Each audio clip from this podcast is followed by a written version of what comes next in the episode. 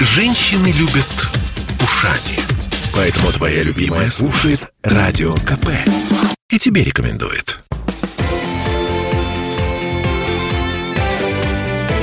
Картина недели.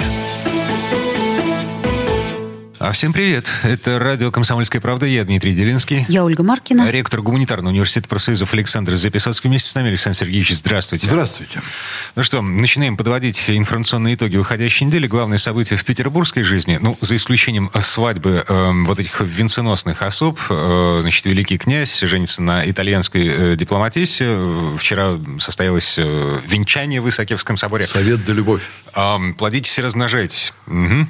А, в общем, политика. Беглов у нас может стать бессрочным губернатором. А в Госдуму вот сразу после выборов поступил законопроект, который обнуляет губернаторские сроки и переименовывает глав регионов в глав регионов. Единороссы есть... предложили такой законопроект. Это, по-моему, Крашенинников, да, и сенатор Клишес.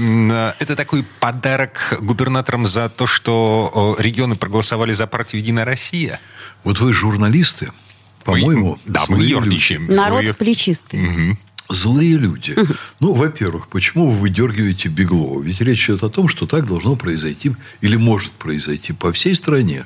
Тогда Беглов оказывается ну, одной из так сказать, фигур определенного ряда. Угу. А вы вот именно Беглов. Вот ну, нас-то волнует только Беглов. А почему? Ну, потому, ну, что, потому да, что это наш город. Меня еще не очень волнует. волнует. Мне так нравится. Я в Москву приезжаю, там все время хорошо. А, я понимаю, а вы хотите, чтобы Собянин э, немножко и у нас поправил. Да нет, пусть будет в Москве хорошо. Так, Хорошо там, где нас нет. Ну, не совсем так. Эм, да простит нас э, нам с высокой колокольни на Рамзана Кадырова, на то, что происходит в Тюмени. Это вы напрасно. Петербурге живем. Вот это вы напрасно. Mm-hmm. Очень было бы хорошо, чтобы в Чечне было хорошо, чтобы там все было спокойно. Вообще всех чтобы хорошо, там не было да. террористов, чтобы, чтобы из Тюмени шла спокойно. нефть. Mm-hmm. Да, Оля, конечно, чтобы везде было хорошо. Вот теперь, почему вы все время так упрощаете? Вот так подарок там кому-то. Вот. в ну, этом вы, есть... Выглядит как подарок. А ну, в, чем, в чем, так сказать, резон? Вот. Вы знаете что? Вот мне бы вообще, в принципе, не хотелось упрощать. Потому да, как... усложнять. А? Усложняем. А, ну, я вот попробовал усложнить и посмотреть на такие дела под разными ракурсами. Вот я задам простой вопрос. Губернатор должен бороться все время за мнение электората. Это хорошо или это плохо? Конечно, хорошо. Да, с одной стороны. Со всех То сторон. есть он все время должен принимать решения. Которые устраивают да, нас. Которые устраивают людей. А с другой стороны, он должен все время пиариться. Это означает, он должен быть все время публичной фигурой, он должен все время быть на людях. Вообще-то да. Он должен какие-то там совершать действия. Да. Он должен м, опасаться за какие-то там сказанные слова, те или другие. А может быть, ему не тратить на все это время и заниматься просто хозяйством. Вот. Сейчас мы, значит, вот натолкнемся на а, классический вопрос. Собственно, э, кто из петербургских губернаторов последних 30 лет был самым э, ярким и самым эффективным? Александр Сергеевич? Если вас интересует мое мнение, самым эффективным был Владимир Анатольевич Яков. Согласна. А самой яркой была Валентина Ивановна Матвиенко. А, согласен. А, но при этом да. их эффективность а, люди, ну, как бы сравнивают между собой. То есть это два губернатора, которые в истории Петербурга, в современной истории Петербурга оставили самый а, значимый след. Они действительно оставили. Еще Собчак очень запомнился. Ну, Собчак, он запомнился скорее своей изысканностью и интеллигентностью. Ну, своей, да, и в хорошем смысле. В хорошем смысле. Сменой вывески. Да. Ну, и это тоже. Вот. Но я к чему говорю, что Яковлев, он реально очень много сделал. Да. Мы все всем дорогам Очень много мы сделала. должны быть благодарны именно Яковлеву. А Валентина Ивановна вообще-то тоже немало сделала. Немало сделала. Я вот, за.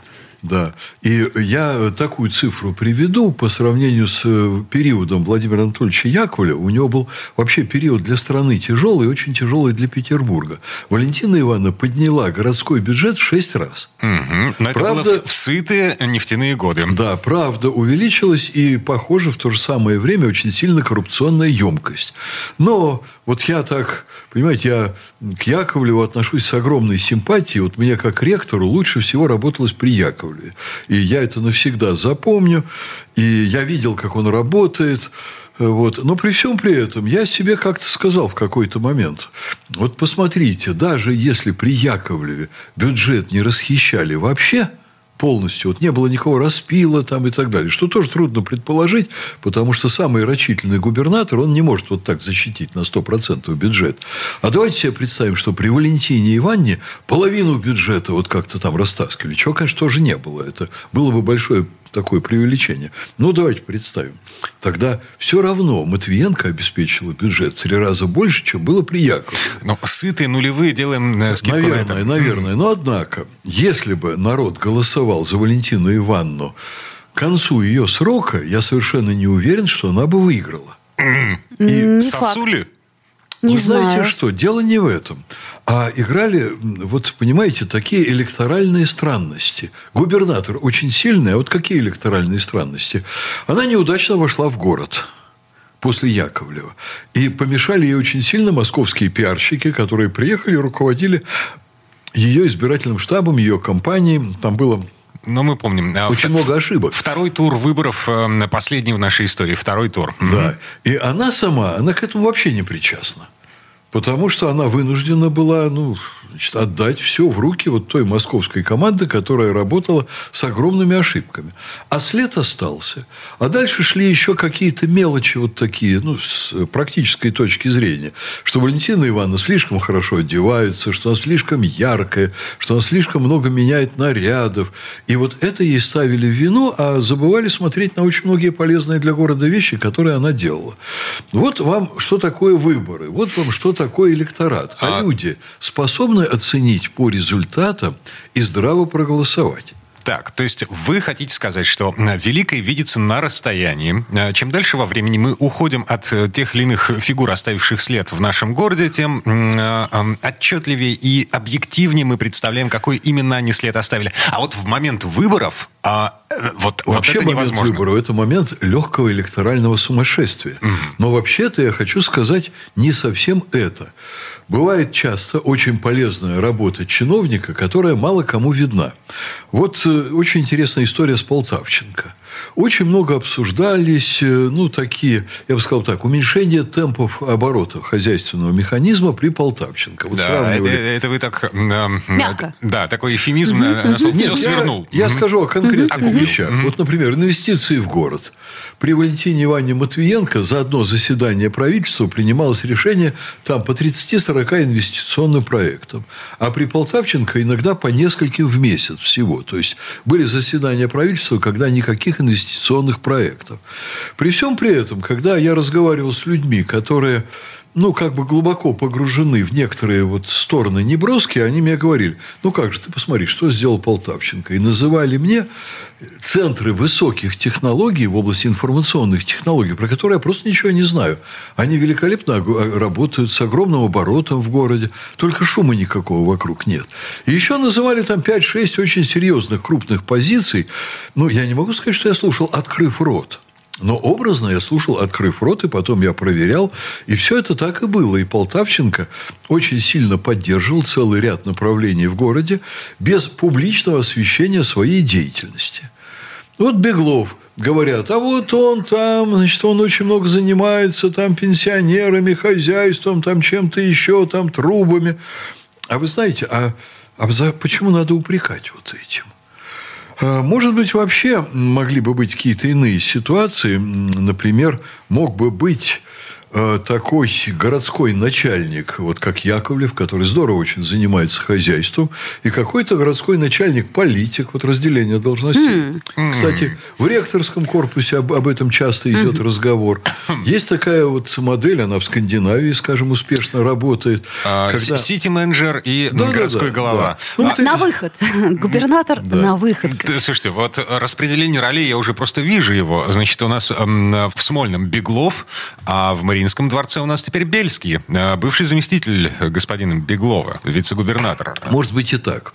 Вот я вам скажу, что если великолепный губернатор работает 10 сроков, то мы должны быть счастливы без всяких выборов. Пусть опытный человек, который себя хорошо зарекомендовал, работает дальше. Угу.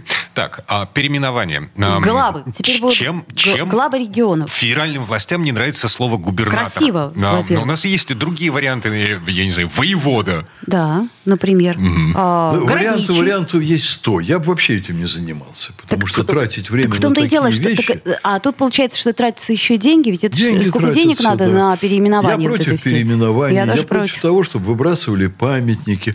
А то вот ложишься спать за Песоцким, а просыпаешься там Потоцким, например. Mm-hmm. Вот из какого перепугу я должен к этому Это хорошо привыкать? еще, если Потоцким просыпаешься. Да. Угу. А то Батырханом, да? Например, а да. Зингельшухер.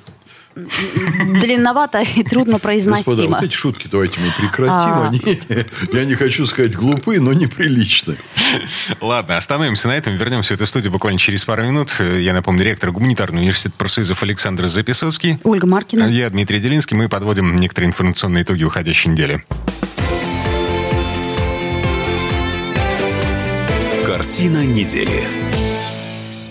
Я слушаю «Комсомольскую правду», потому что «Радио КП» — это корреспонденты в 400 городах России. От Южно-Сахалинска до Калининграда.